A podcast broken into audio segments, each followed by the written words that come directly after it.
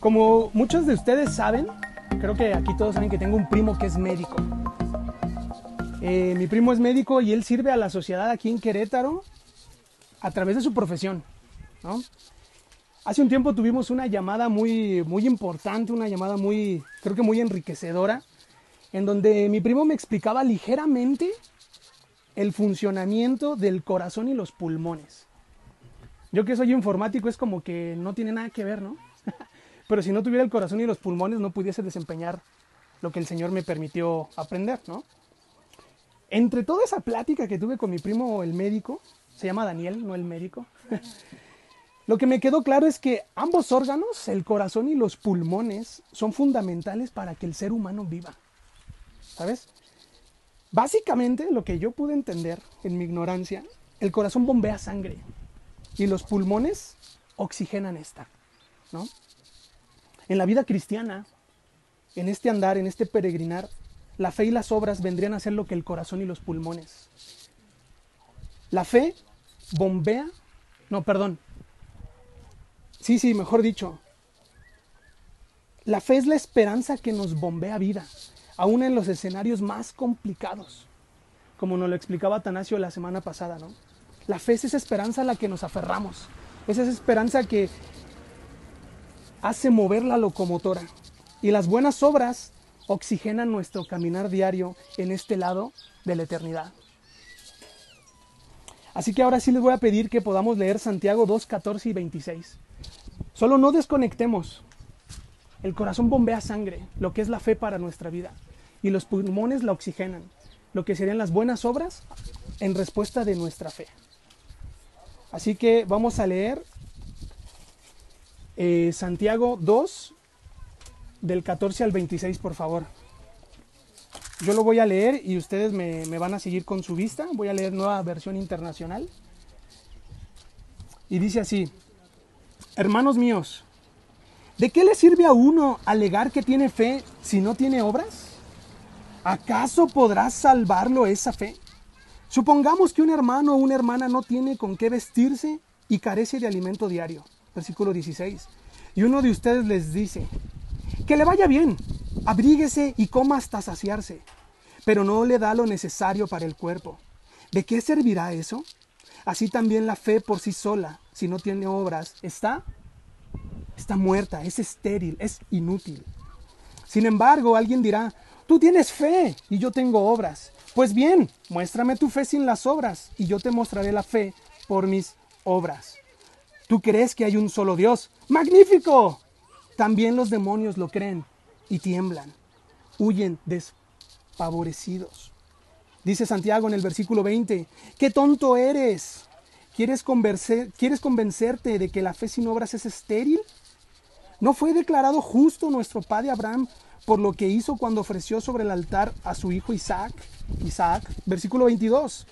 Ya lo ves, su fe y sus obras actuaban conjuntamente, y su fe llegó a la perfección por las obras que hizo. Así se cumplió la escritura que dice, le creyó Abraham a Dios y esto se le tomó en cuenta como justicia. Y fue llamado amigo de Dios. Versículo 24. Como pueden ver, a una persona se le declara justa por las obras y no solo por la fe. De igual manera, ¿no fue declarada justa por las obras aún la prostituta Raab? Cuando hospedó a los espías y les ayudó a huir por otro camino? Versículo 26 y último. Pues, como el cuerpo sin el espíritu está muerto, así también la fe sin obras está muerta. La fe sin obras está muerta. Al leer esta porción de Santiago es normal que venga a tu mente preguntas o, o puede que estés o resultes un poco más confundido. Puede que me digas, Esaú, no es la, no que, no que la salvación es por medio de la fe y no por obras para que nadie se gloríe, para que nadie se jacte. O puede que rápidamente tú puedas refutarme al decir, hereje, herejía, la fe es por gracia y no por obras. Algunos comentaristas mencionan la probabilidad de que Santiago haya escrito esto cuando las cartas de Pablo ya estaban en circulación. Recordemos que la iglesia temprana tenía en su, en su poder algunas de las cartas que ya habían sido escritas, algunos de los evangelios también habían sido ya eh, difundidos para, la, para las iglesias en general. Entonces se piensa que las cartas de Pablo ya estaban algunas en circulación. Por eso Santiago tenía en mente esa, ese énfasis de obras, de fe y todo esto.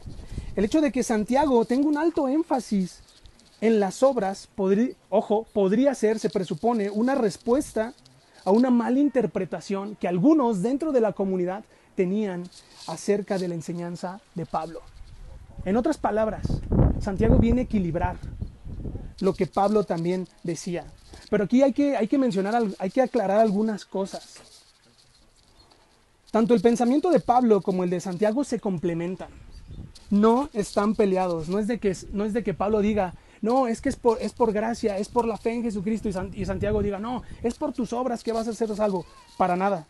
El apóstol Pablo habla del propósito de la fe, que es la salvación. Y Santiago habla de los resultados de la fe, que es o que son una vida transformada. En Santiago la salvación tiene que ver con transformación de una vida en Cristo Jesús. Cuando Santiago menciona obras, ojo, no tiene en mente aquellas que salvaguardan la rigurosa ley judía y sus tradiciones. Santiago no tiene eso en mente, sino acciones naturales que nacen de una fe comprometida en Cristo Jesús. En conclusión este, de, estas aclaraciones, el apóstol Pablo habla del propósito de la fe y Santiago de los resultados de esa fe comprometida en Cristo Jesús. Es una vida transformada. Ahora, Santiago tampoco está diciendo que la fe no sea suficiente para la salvación. Ojo, ¿eh? Esto es un fundamento cristiano. Son esos rudimentos de la fe. Al contrario, Santiago lo que tiene en mente es confrontar a sus lectores al decir, ¿Cómo me mostrarás tu fe si no haces buenas acciones? Yo te mostraré mi fe con mis buenas acciones. ¿De qué clase de fe están hablando entonces? Santiago dice, ah, tú dices que tienes fe. Bueno, los demonios también lo dicen. Ellos creen que Jesucristo es el Hijo de Dios. ¿Y qué crees? Tiemblan. La palabra ahí de, de huyen tiene la connotación de literal huir de algo que te causa miedo. Si Santiago dice que los demonios creen y tiemblan, cuán poderoso es el nombre de nuestro Señor Jesús. ¿No? Esto nos tiene que llevar a reflexionar, familia, que la fe más, va más allá de un Ave María. La fe va más allá de tres Padres Nuestros. La fe va más allá de actos de misericordia para ganar el cielo. ¿Sabes? Entonces, más de algunos puede decirme, bueno, pues ya me confundiste más, entonces, ¿qué es la fe? ¿En qué se sustenta entonces la fe? ¿Yo no tendré fe o mi fe no será genuina? Bueno, déjame decirte que la fe está ligada a Dios y a su actuar. Si quieres evaluar tu fe, evalúa quién es Dios y su actuar en ti. De ahí brota, de ahí nace nuestra fe. Está íntimamente ligada a Dios y a su misión. Alguien por ahí mencionaba que cuando nosotros nos causa incomodidad la misión de Dios, tiene que ver, ¿por qué? Porque hay ídolos en nuestro corazón. Hay cosas que a nosotros nos incomoda al estar en misión. Yo te diría entonces, ¿dónde está tu fe? ¿En qué se sustenta? En Dios y en su actuar, pero te incomoda su actuar, te incomoda su misión. Reflexionar en quién es Dios, qué es lo que Él ha hecho y cómo vive su pueblo a la luz de esto, podrían ser algunas preguntas que nos ayuden coherentemente, ojo, coherentemente en relación con lo que decimos creer y con nuestros actos. Es por eso que decimos que Santiago es un manual bien pulido, es una obra perfecta de integridad en la vida diaria. Incomoda leer a Santiago, claro que incomoda, porque nos reta a actuar y no solo a disipular la mente, sino que nos lleva también a ejercer las manos. No hemos de ser salvos solo por tener fe en la fe. Algunos dicen, yo tengo fe, yo creo. Bueno, si leemos Santiago con estos lentes, no hemos de ser salvos solo por tener fe en la fe. Somos salvos por tener fe en Jesucristo, el Hijo de Dios, quien es la resurrección y la vida. Y ojo, El que vive y permanece en él vivirá aunque muera. Es por eso que hoy podemos decir que las personas que hoy físicamente nos han abandonado y pusieron su fe, no en la fe, sino en Jesucristo, ellos están vivos en Cristo Jesús. ¿Por qué? Porque la palabra dice, el que vive y permanece en él vivirá aunque muera. En esto fundamentamos nuestra fe. ¿Te das cuenta? Esa diferencia entre fe en la fe, en actos para ganar el cielo, en tres Aves Marías o tres Padres Nuestros, a decir, mi fe está puesta en Jesucristo, quien es la resurrección y la vida. Esta es la fe. En esto sustentamos nuestra fe. ¿Quieres más? El credo de los apóstoles, el credo de Nicea.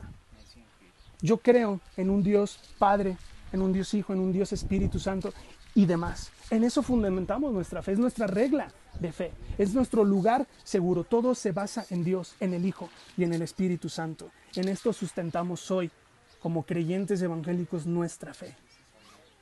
Pero puede que tú me digas, entonces, ya vi qué es la fe. ¿Qué no es la fe? ¿Qué no es la fe? Santiago 2, 15 al 17 nos modela perfectamente lo que significa no tener O mejor dicho, lo que significa tener fe, pero sin obras. Y permíteme leértelo. 2, 15, 17 dice, supongamos que un hermano o una hermana no tiene con qué vestirse y carece del alimento diario. Y uno de ustedes le dice, ¡eh! Que le vaya bien. Abríguese y coma hasta saciarse. Pero no le da lo necesario para el cuerpo. ¿De qué servirá eso? Así también la fe por sí sola no sirve si no tiene obras. Está muerta. Otras versiones dice que es inútil, es estéril, no lleva fruto. Este es un buen ejemplo de lo que significa tener fe en la fe. De sustentar tu fe en algo que no produce obras. No importa cuánta fe tenga una persona, ¿sabes?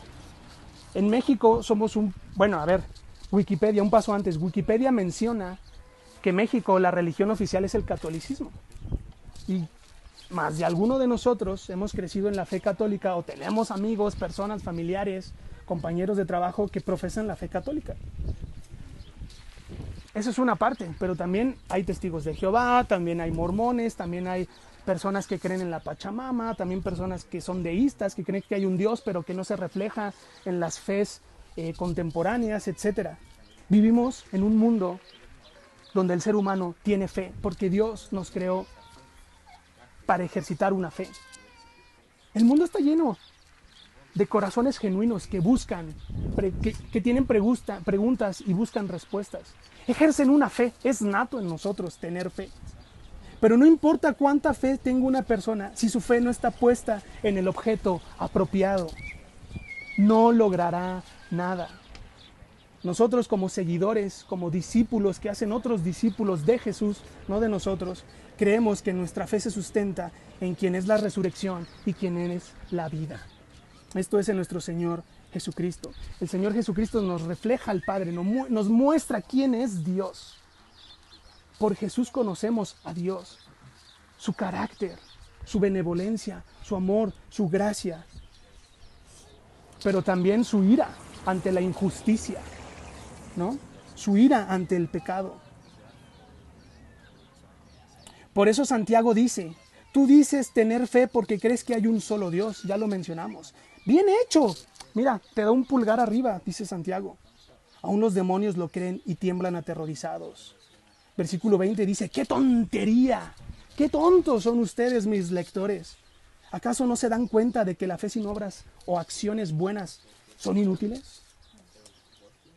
Eso es la no fe, ¿no? Pero ahora, tener nuestras prioridades centradas en Dios, esto es, entregar cada parte de nosotros a Él, nos da el enfoque correcto, adecuado, más responsable y una motivación correcta. Podemos tener fe, pero si nuestras motivaciones o ese querer no está centrado en el Evangelio, solo es un, símbolo que retiene, solo son cosas para que nos vean. Y el Señor Jesús en el Sermón del Monte fue bien claro y dijo, ustedes, oh maestros de la ley, echan ofrendas, echan lo que les sobra y todavía quieren que suenen las campanas para que ustedes los vean, oh sepulcros blanqueados. ¿Dónde está nuestra motivación? Ellos tenían fe, pero sus motivaciones o las formas por las que daban no eran las correctas. si los motivos de nuestra fe y obras no son los, los correctos, los adecuados, incluso aquellas actividades dirigidas a bendecir a otros, si no tienen ese verdadero valor espiritual, no son nada, son hojarasca. Si mi motivación para visitar a mi hermano es porque me va a dar algo a cambio, porque me va a dar una buena comida, porque me va a echar un aventón, porque voy a tener algo de él, no tiene valor ante los ojos de Dios. Eso, eso se va a podrir. Eso va a ser corrompido por el mo. Eso no tiene, eso no, mejor dicho, no trascenderá. Ahí tienes tu, tu recompensa. Si mi motivación para ayudar a mi compañero de trabajo con un problema es para que me vea el jefe de que soy una persona autónoma, que soy una persona altruista, tampoco tiene valor. Esa es no fe. Eso es mis motivaciones incorrectas vestidas de fe. Qué tonto eres, dice Santiago. La fe sin buenas acciones es inútil. Ahora vamos a seguir ¿Cómo podemos ir creciendo en la fe? Santiago ya fue claro, no se está metiendo en sí a cuestiones soteriológicos, esto es, que involucran la salvación. Está hablando de, yo soy mexicano y mi INE muestra que soy mexicano. Tú eres creyente, tú eres discípulo de Jesús, tus buenas acciones reflejan eso. ¿No? ¿Cómo podemos seguir ejercitándonos en el crecimiento de nuestra fe en Cristo Jesús. Recordemos que Jesús es las buenas noticias de Dios. Jesús es el Evangelio mismo. Es el corazón que mantiene viva nuestra fe. Jesús bombea sangre. Jesús es la esperanza de nuestra fe. A eso nosotros nos abrazamos. Y quiero mencionar rápidamente, eh, el año pasado, en octubre, Ah, yo perdí a uno de mis familiares a través de, pues del virus de actualidad. Y gracias a Dios, eh, este familiar, él depositó su fe en Jesucristo, quien es la resurrección y la vida.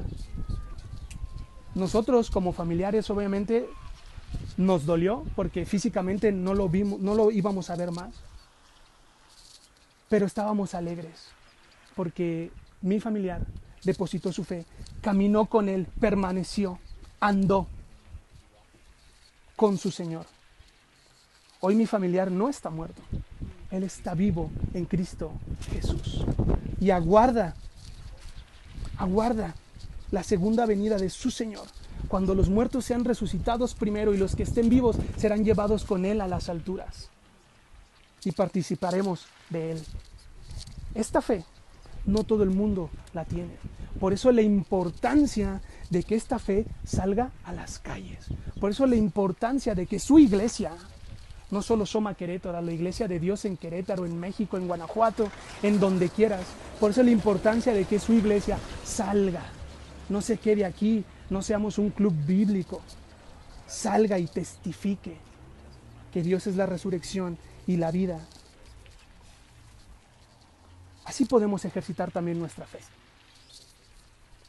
Una fe motivada por el Evangelio siempre resultará en buenas acciones. Siempre en el Evangelio, recuerden, motivaciones correctas.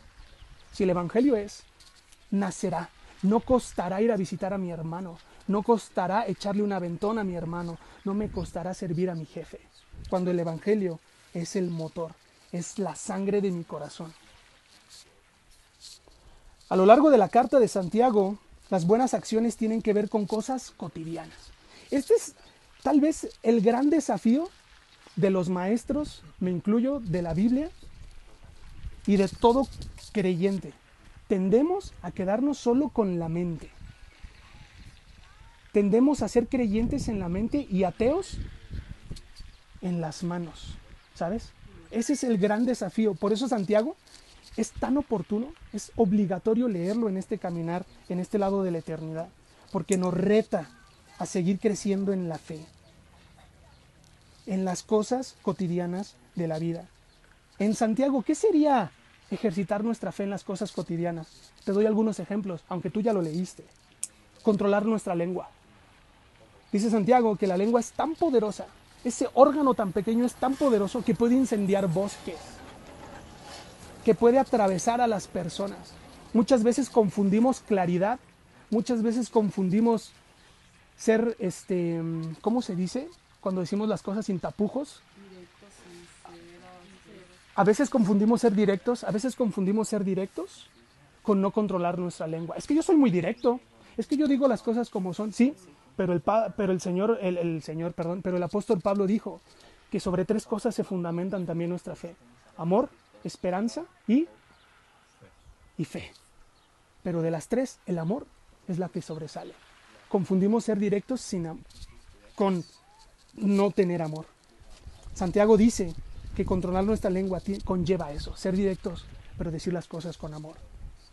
Ahí estamos ejercitando nuestra fe. También Santiago dice en el 1, 22 al 25 que vivir íntegramente de acuerdo a la palabra de Dios también es seguir ejercitando nuestra fe.